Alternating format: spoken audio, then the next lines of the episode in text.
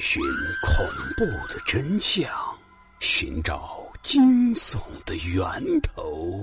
欢迎收听老刘讲故事，让你我一起彻夜难眠。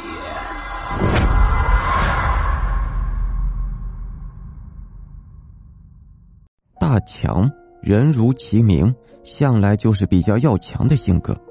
在大学毕业之后，为了证明自己，大强选择外出打拼创业，也获得了一些成就，同时也喜欢上了公益事业，结交了一群志同道合的朋友。这天，大强又跟着他们一个团队去到了一个贫困山村做公益扶贫活动。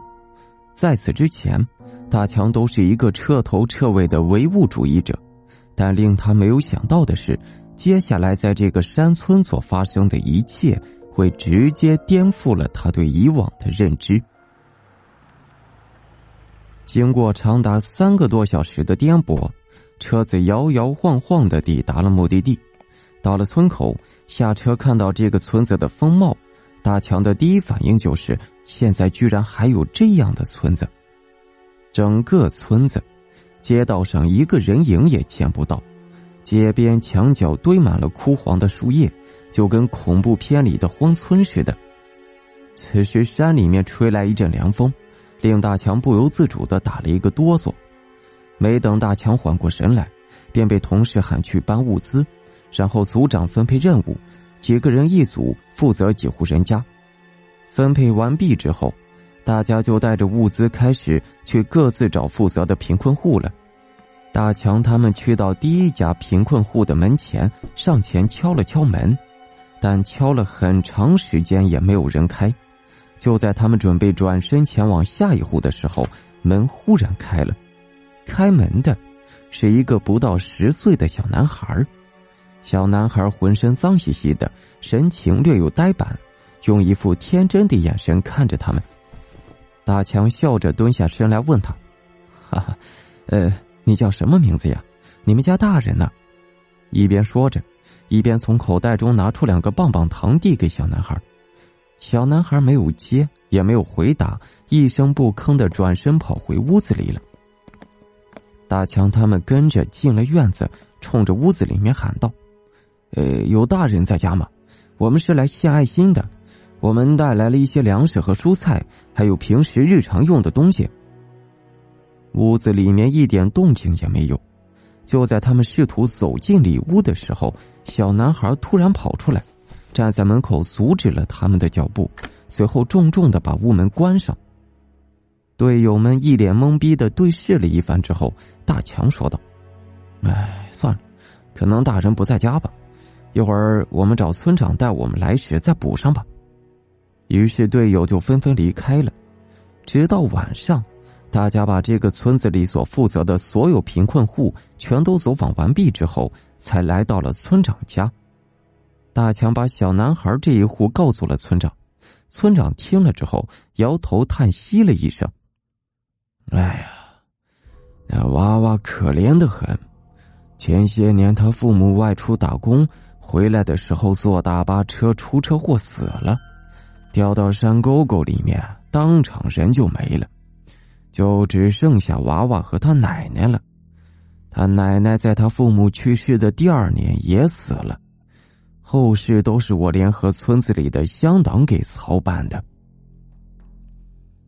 听完村长这段话之后，队友们的心里都很不是滋味沉默了一会儿，大强问道：“那这孩子平时吃饭怎么办呀？”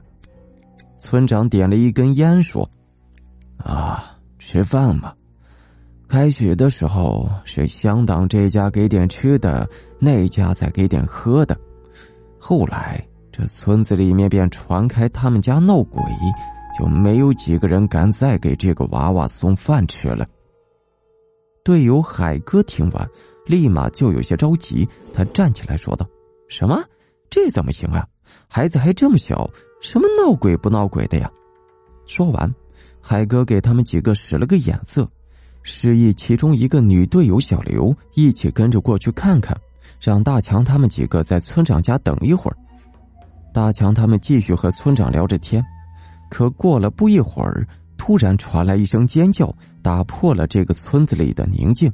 紧接着，海哥便拉着小刘从外面跑回村长家的院子。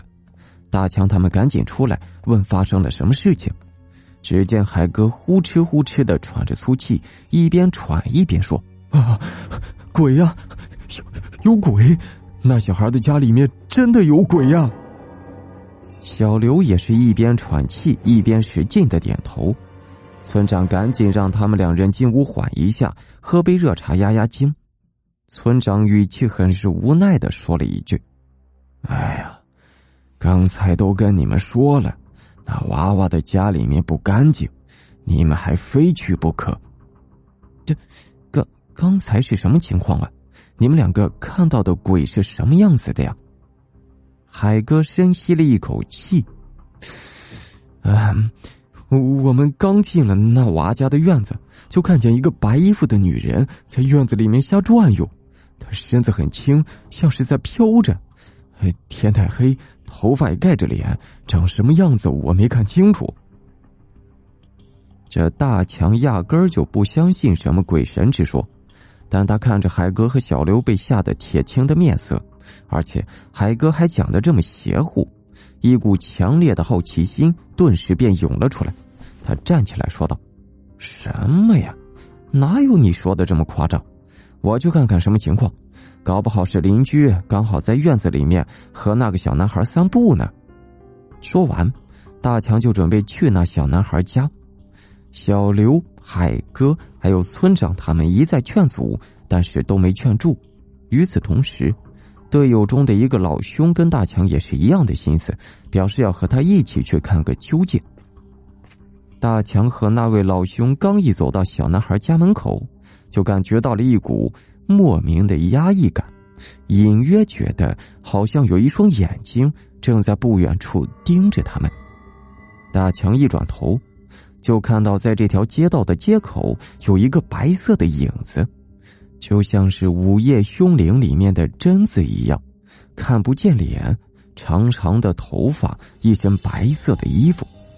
大强顿时被吓得汗毛都立了起来。手不由得伸向旁边的老兄，拽住他的衣服，颤抖着说道：“你，你看见没有？那那有个人。”这位老兄同样也被吓住了，他也是颤抖着说：“啊，我我看见了。”就在两个人被吓得双腿发软，快要蹲到地上的时候，这小男孩从他们家出来了，礼貌的喊了一声“叔叔”，两人扭头看了小男孩一眼。再转头看向街口时，那个白色的影子就已经不见了。大强强压住内心的恐惧，蹲下身来问小男孩：“啊，你，啊，你叫什么名字呀？饿不饿？晚上吃饭了吗？”小男孩低声说道：“奶奶叫我奶宝。”说完，奶宝便低下头不吭声了。大强又问道：“啊，奶宝。”喜欢吃面条吗？叔叔带你去村长家吃面条好不好？就这么说着，他便拉着奶宝的手来到了村长家。在奶宝吃面条的时候，大强跟小刘还有海哥他们说起刚才在奶宝家门口看到的那个白色的影子，说那不过就是一个散步的村民，只是人家的头发长了点而已，哪有什么鬼呀？其实。大强心里面也在犯嘀咕，之所以这么说，是想要安慰一下他们。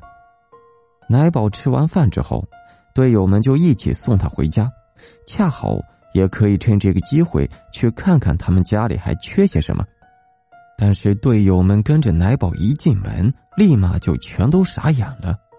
奶宝的家里面是干干净净、整整齐齐，床边的木头桌子上还放着一些新鲜的水果。转头再一看，奶宝浑身脏兮兮的，邋里邋遢，甚至连衣服都穿不整齐。一个不到十岁的孩子，怎么可能把房间收拾的这么干净整齐呢？大强问道：“哎，奶宝，你家里面真干净啊！平时都是你打扫的吗？”奶宝开心的说道：“不是我，平时都是奶奶打扫的。”大强心想。奶奶，呃，是隔壁的奶奶吗？不是，就是我的亲奶奶。听完奶宝说的话，队友们瞬间觉得毛骨悚然，感觉头发都一根根的立起来了。大强对奶宝说了一句：“啊，叔叔先回去了啊，过些天再来看你。”说完，队友们就急忙离开，回到了村长家。第二天的下午，在队友们准备离开的时候，奶宝突然哭着跑到村长家，说他奶奶死了。队友们和村长都是纳闷的看着他。村长说道：“你奶奶不是几年前就已经死了吗？你这娃娃这会儿才想起来。”奶宝却哭着说：“奶奶，奶奶昨天晚上死了，现在就躺在炕上一动不动。”你这娃娃，大白天的胡说八道。说着，大家就一起去到奶宝的家里。到了奶宝家里之后，大家就看到了一个干瘪的老太太的尸体躺在炕上，就像身体的水分被抽干了似的，她的样子极其的恐怖。队友们禁不住惊叫起来，村长当时被吓得身子晃了几下，险些摔倒在地上。缓了好一阵才好起来。从村长的反应就能看出，躺在炕上的那具尸体就是奶宝的奶奶无疑了。可是，村长说奶宝的奶奶在几年前就已经去世了，后事还是他和几个村民一起亲手操办的。一个已经死了这么久的人，怎么会突然又躺回炕上呢？还有，奶宝家里面干净整齐的环境。以及村子里面传言奶宝家里面闹鬼的事情，又到底是怎么回事呢？来不及去清理这种种疑问，队友们的时间到了，该回城里去了。在这件事情过去几个月之后，大强和一个当地的朋友聊天时，这个朋友告诉他，他们老家发生了一件非常诡异的事情，说是一个老太太。已经死了三年，却还能照顾自己的孙子，也就是说，从医学角度上来讲，这个老太太已经死了，却还有着活人的行为。那，我认为呢，也许在这个世界上，真的有一种情是可以超越生死的界限的。